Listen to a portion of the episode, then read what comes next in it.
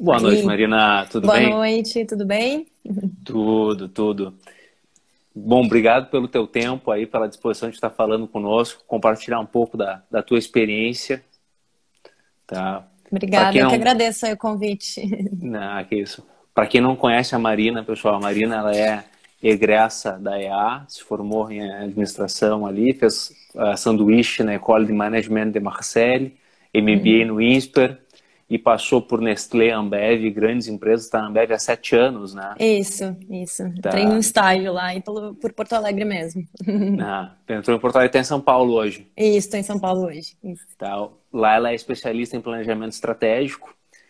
Marina, eu vou pedir para tu falar um pouco mais de ti da Ambev. Eu acho que não precisa, acho que o pessoal conhece a Ambev, então acho que não tem necessidade. Ótimo. Não, acho que resumiu bem, né? Então, primeiro, boa noite. Aí é legal, muito obrigada pelo convite. É legal reconectar mesmo com, enfim, com o alumni da EA. Acho que tenho muito orgulho de ter passado por essa escola e, enfim, aprendi muito, né? E abriu muitas portas para mim, com certeza. Então, eu fico feliz em, enfim, compartilhar e aprender um pouco mais aí com, com vocês de novo, né? É, e de mim, bom, é isso, né? Eu fiz a EA, me formei é, já faz uns sete anos, seis anos, então já é, fiz administração mesmo né, na EA, então é, participei da PS Júnior, é, fiz esse intercâmbio é, em Marseille, na França, que foi muito bacana também para aprendizado. Uh, participei da Nestlé no estágio e entrei na Ambev em 2013 e já estou há sete anos. É, enfim, passei por vários cargos, né? Basicamente, alguns em estratégia, outros em vendas. É, e aí tem a minha carreira aí de, de, de Ambev. É, acho que o resumo é esse. Acabei, acabei de acabar o MBA no INSPER. É, na verdade, entregamos o TCC há algumas semanas aí no meio da pandemia, mas agora já já está oficial. Então, é ah, isso. Parabéns. Né? É, obrigada. Tá. Eu queria começar a conversa contigo, assim, tu passou por duas empresas que elas são globais, mas ela tem uma estratégia de atuação local, né? Eu lembro na faculdade a gente chamava de Glocal, essas uhum. empresas. Então, justamente por terem essas dinâmicas, e o Covid ele teve um impacto que ele foi, a gente estava conversando, ele foi se alastrando, começou numa região, foi para outras, então tem um, um, ele afeta em tempos diferentes cada mercado, mas as empresas têm as suas estratégias globais. Como que essas empresas estão sendo afetadas pelo Covid? É, então, acho que é, uma coisa importante sobre as empresas que elas são globais é, foi o tempo que a gente teve, por exemplo, aqui no Brasil, para ter aprendido com as operações de fora é, antes de chegar aqui o problema, né? Então, muitas coisas que começou lá na China, e a gente tem operação lá, por exemplo, na Ambev, né? E outras empresas também. É, consegue falar com as pessoas, ver qual, qual, foi a situação, quais foram as ações, o que, que funcionou, o que, que não funcionou. É, claro, aprender muito sobre isso, né? Antecipar, se preparar. E aí, claro que é o que tu falou de também tornar globa, é, o global local, né? Então, o que, que muda na realidade do que aconteceu na China para a realidade que está acontecendo hoje, é, aqui no Brasil. Então, tem muitas coisas que a gente aprendeu que é, poxa, como é que, é, é como empresa, como sociedade, né? Quais são as, é, quais são os empregos que estão em risco, quais são as empresas que, que vão ser mais prejudicadas e como a gente está se relacionando com isso é, no Brasil, né? Porque a gente tem outra situação, tem mais pobreza, tem outras situações é, mais específicas. Então, é, como eu ajudo o restaurante a passar por esse momento, né? Que são é, que não estão podendo abrir agora.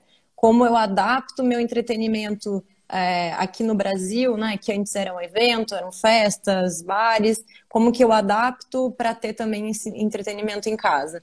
Então é um pouco de pegar né, conhecimentos que já tinham lá fora, como a situação ia avançar, quais eram as necessidades, e aí antecipar e trazer aqui mais adaptado para a nossa realidade.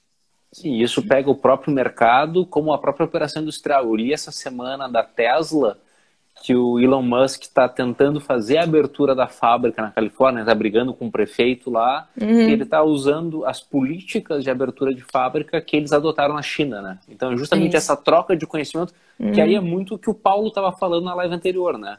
Conhecimento, isso. circular conhecimento. o conhecimento, é acho que isso é, é a base sempre, né? É, exato, e a gente consegue antecipar, né? Os movimentos são parecidos, no meio dessa pandemia, né? Qual é qual o momento em que as pessoas vão buscar, enfim, se proteger, né? Que é o, é o primeiro momento, o momento é, onde as pessoas conhecem o vírus e se prepararam, então vão, sei lá, buscar estocar alimentos, etc. Qual que é a segunda onda, onde as pessoas buscam já o entretenimento, buscam é, se adaptar, adaptar a rotina de novo. Então, entender e antecipar, né? E agora a gente já está no momento de visualizar, claro que muito, com muita incerteza, mas ver como a gente está se preparando para a volta, como é, vai organizar escritório, distribuição, enfim, então antecipa, né, aprende é, e adapta para o local. Perfeito. A tua experiência são em duas empresas do setor de alimentação, né? E aí a alimentação não é o, o, o supérfluo, não é aquele consumo que, que despenca. Então, eu tenho contato com uma empresa de sapato que, bom, parou a venda, né? A loja uhum. física em shopping despencou. Agora, bebida e alimento é diferente. Teve sobredemanda? Como é que foi isso para esse setor específico? Sim. E como é que está sendo, né? É, o setor de alimentação, então, como eu falei, né, tem um pouco dessas ondas, né, que acontecem. Então, no primeiro momento, é, tem muito essa questão de sobrevivência, né, como é que eu vou me proteger do vírus, como eu vou passar por esse momento. Então, tem a parte da enfim, do consumo em supermercados, que cresceu bastante, estocagem, alimentos, etc. Mas o que, o que é importante é, desse, dessa questão dos setores é que, por mais que o setor é, possa estar tá crescendo ou evoluindo, é, muito, o consumo está diferente. Então, antes era um consumo em restaurante, aí a pessoa fica mais em casa, e cresce outros tipos. Então, o mix é muito difícil isso, né? Como o consumo está mudando, às vezes a pessoa comprava pão, agora ela tem tempo, então ela faz o próprio pão. Então tem muita mudança nisso, é, e o setor de alimentos passa por isso.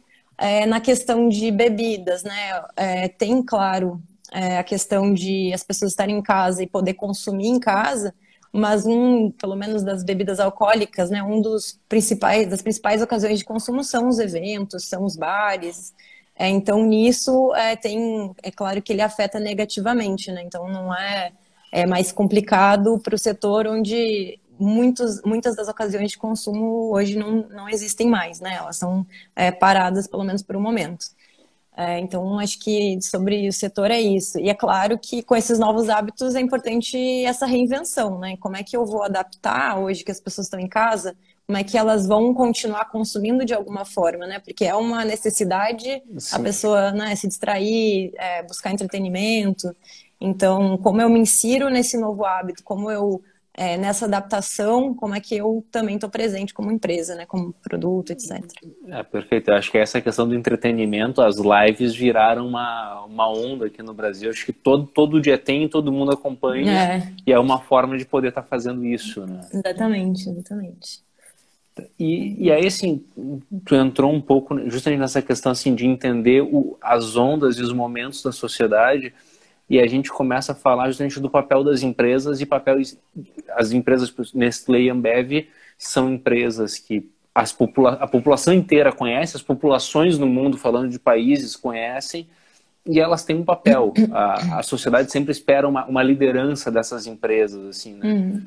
Como que essas empresas podem colaborar uh, num momento como esse, a gente já está vendo muita iniciativa, mas aí também pensando no mundo pós-Covid, que tu falou agora, que a gente está começando essa discussão de abertura. A Alemanha, uhum. a gente viu futebol, acho que começou ontem na Alemanha de novo. Uhum. Como é que a gente.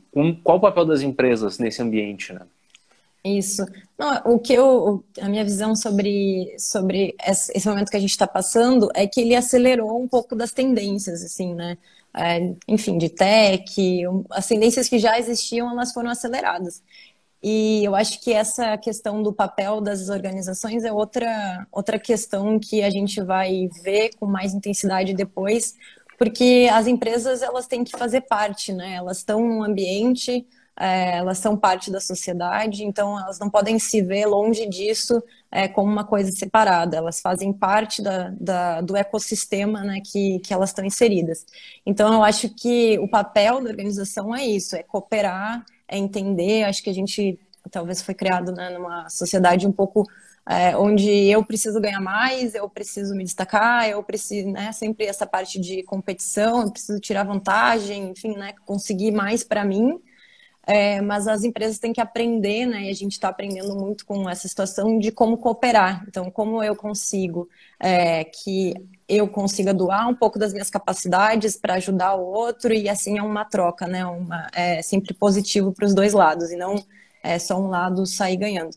Então, acho que é esse papel, né? Entender qual que é é, na, na, depois da pandemia, né? Como cooperar, continuar cooperando, continuar essa integração é, e todo mundo sair ganhando, né? Não, não nesse é, nessa disputa, né? Mas sim uma cooperação. Ah, perfeito. E, e aí falando desse pós-pandemia, né, tu falou muito de perfil de consumo. Uh, vocês estão na China também, que já tem uh, alguma abertura, mesmo que controlada, mas já tem um retorno. Estão na uhum. Europa também, que está tendo uma nova abertura. Como vocês estão antecipando o, o, perfil de consumo? O que, que são mudanças que talvez sejam permanentes ou não? O que, que tu poderia compartilhar um pouco conosco? Uh, eu acho que o que, que veio, né, que acelerou muito, como eu falei, de acelerar tendências, tem essa transformação digital, né? Ela é muito, é, ela vale tanto para as empresas é, quanto também para as pessoas. No Brasil, na China isso já era muito mais avançado, né? Enfim, a, a partir de delivery, de comprar no supermercado online. É, então, acho que no Brasil isso já existia, é, mas ainda muito tímido é, e vai acelerar com certeza. Então, toda essa transformação digital é, aprender, as pessoas estão aprendendo, né? elas estão se obrigando a como é que eu compro sem sair de casa. E Sim. aí elas vão, ah, não é tão ruim, sabe? Experimenta, é, elas se sentem mais confortáveis. Então, meio que a pandemia obriga esse comportamento, né? Incentiva demais, pedir entrega, pedir é, tudo pela internet. É, mas as pessoas vão vendo que tem seus, seus benefícios, né? E, e vão provavelmente vão continuar. Então, tanto na parte das compras, como a gente falou, né, de entretenimento, é, o entretenimento vai mudar muito é, no, no, cenário é, para frente, né? Como as, as, pessoas aprenderam que também pode ser divertido é, ter acesso talvez a um show que não tinha antes, né? Não poderia participar, não está na minha cidade, mas eu consigo ter o acesso através do online e eu tenho uma experiência é, diferente, mas ah, da mesma forma agradável. Né? Então, formas de entretenimento, é, de compra.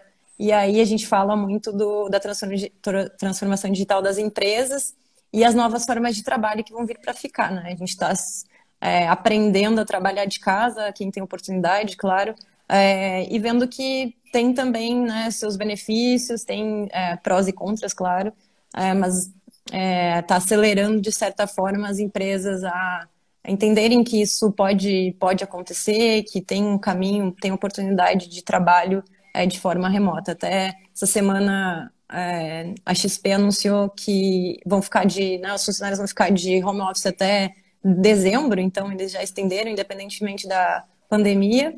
É, e aí eles falam né, um ponto positivo que é talvez é, eles possam contratar pessoas é, se eles continuarem nesse formato de trabalho remoto, eles conseguiriam contratar pessoas de vários locais, não só de onde tem o escritório, e assim trabalhar, né, conseguir talentos de vários lugares sem precisar naquele, naquela concentração que às vezes é muito mais disputado. Né? E uma restrição geográfica daí também. Exatamente, é, com essa restrição. E aí fica, enfim, essas formas de trabalho, então toda essa parte de tecnologia, transformação digital das empresas e das pessoas, eu acho que é o que vai ficar depois.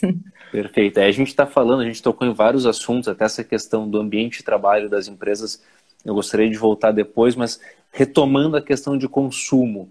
Então, tu está enxergando uma visão muito grande de mudança no perfil da forma do consumo, mas não no conteúdo do consumo, do comportamento de assim, uh, que eu quero dizer, o comportamento de consumo, eu estou falando assim, talvez tinha um volume muito grande de consumo, um consumismo elevado, tu, tu vê uma mudança de comportamento nisso ou é mais na forma? Ao invés de ir no shopping comprar, eu vou comprar online.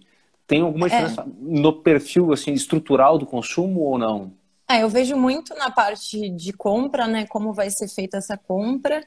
Eu acho que é, as pessoas, a gente vê muito, né, estão refletindo sobre seu consumo, sobre é, o que consumir.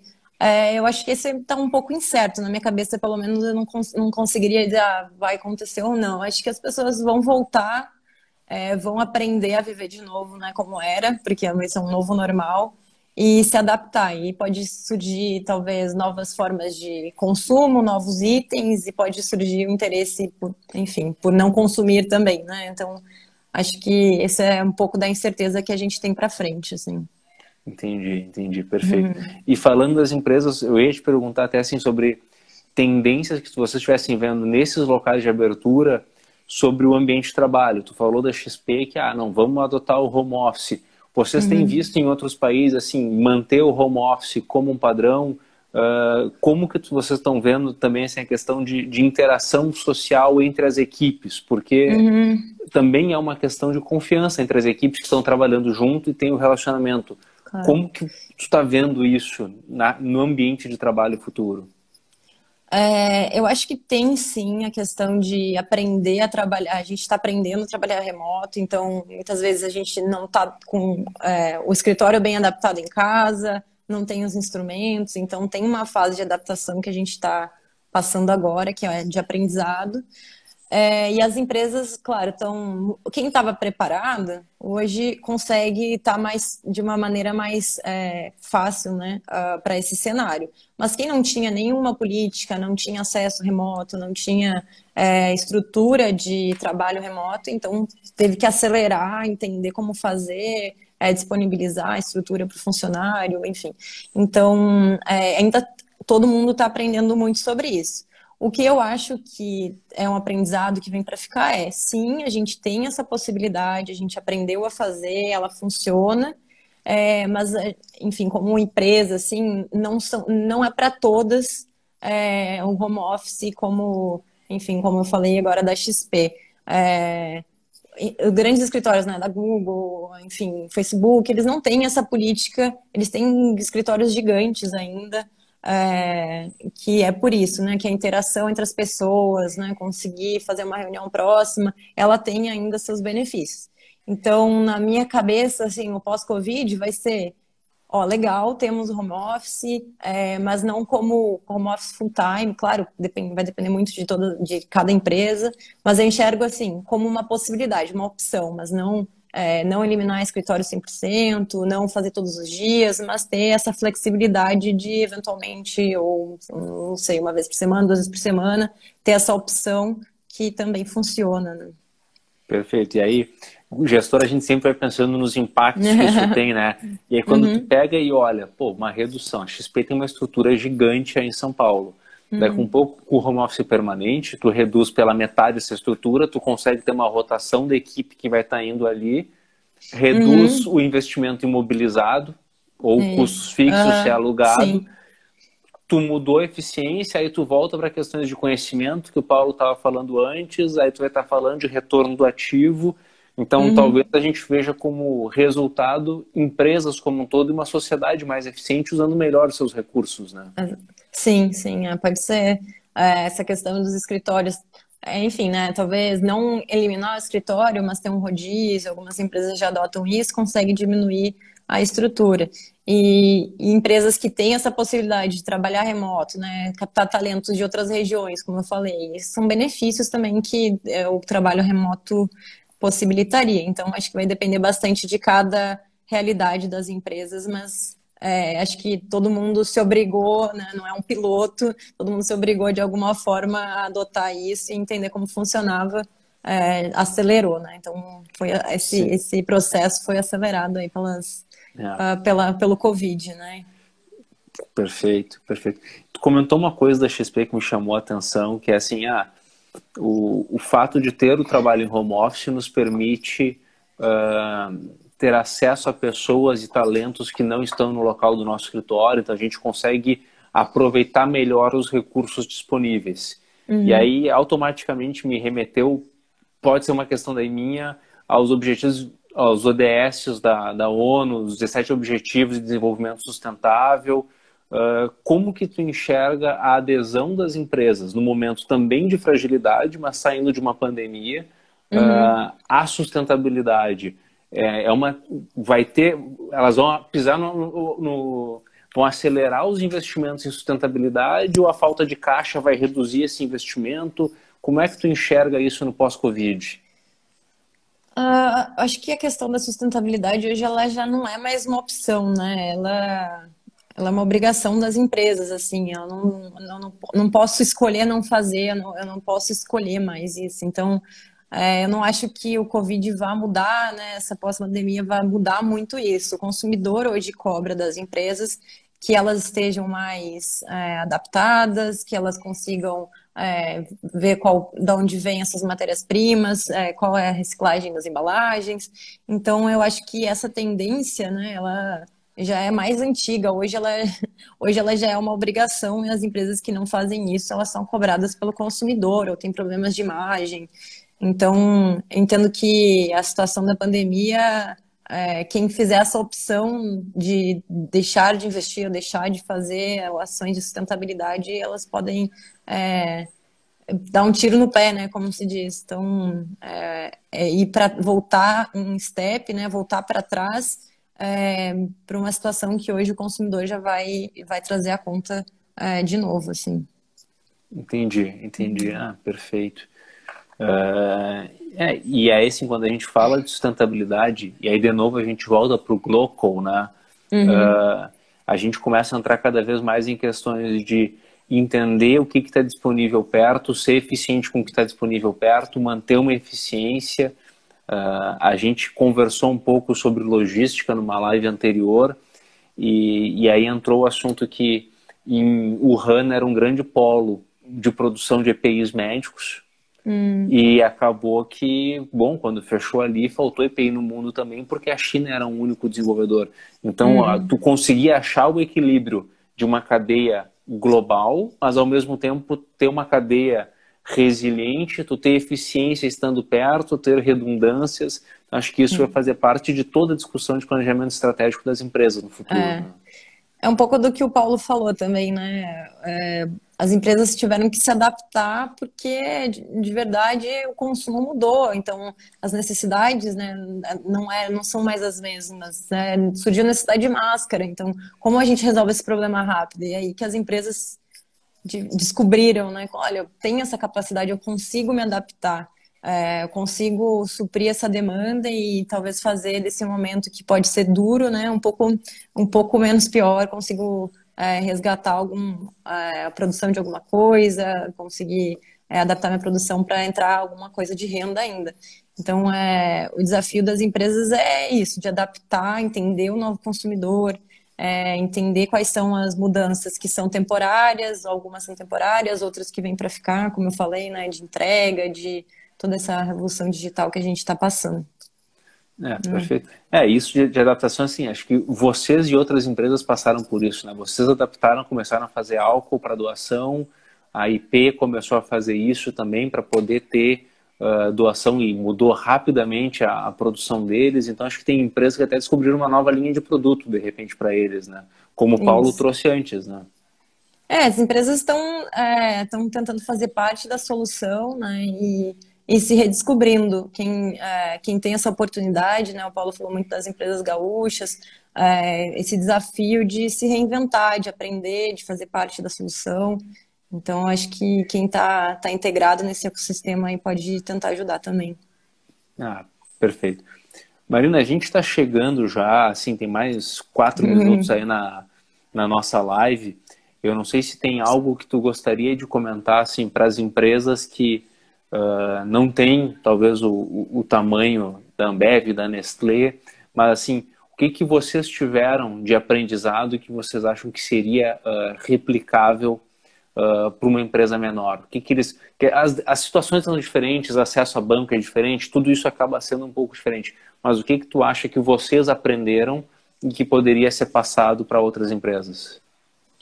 É, acho que essa questão de fazer parte da solução, né, se adaptar, é, acho que é muito as empresas grandes conseguem fazer talvez de forma mais rápida, é, mas todos os, é, é todas as cidades, todos os municípios, todos os estados, eles têm empresas menores que podem fazer parte da solução daquele problema menor ou daquele problema daquela região. Aí tu falou antes do, da questão de Paraisópolis, como eles conseguiram criar algumas regras internas e, e e se ajudar, né? Então, acho que o que a gente reflete como empresa, né? Enfim, as empresas que a gente lê e aí aprende um pouco é, do que está sendo divulgado é fazer parte da solução, quais são as capacidades que cada um consegue é, doar, né, de alguma forma, é, ajudar, né, se integrar, cooperar para fazer parte da solução. E aí, seja no local, seja uma empresa grande, seja uma empresa pequena. Acho que esse é um aprendizado bacana aí.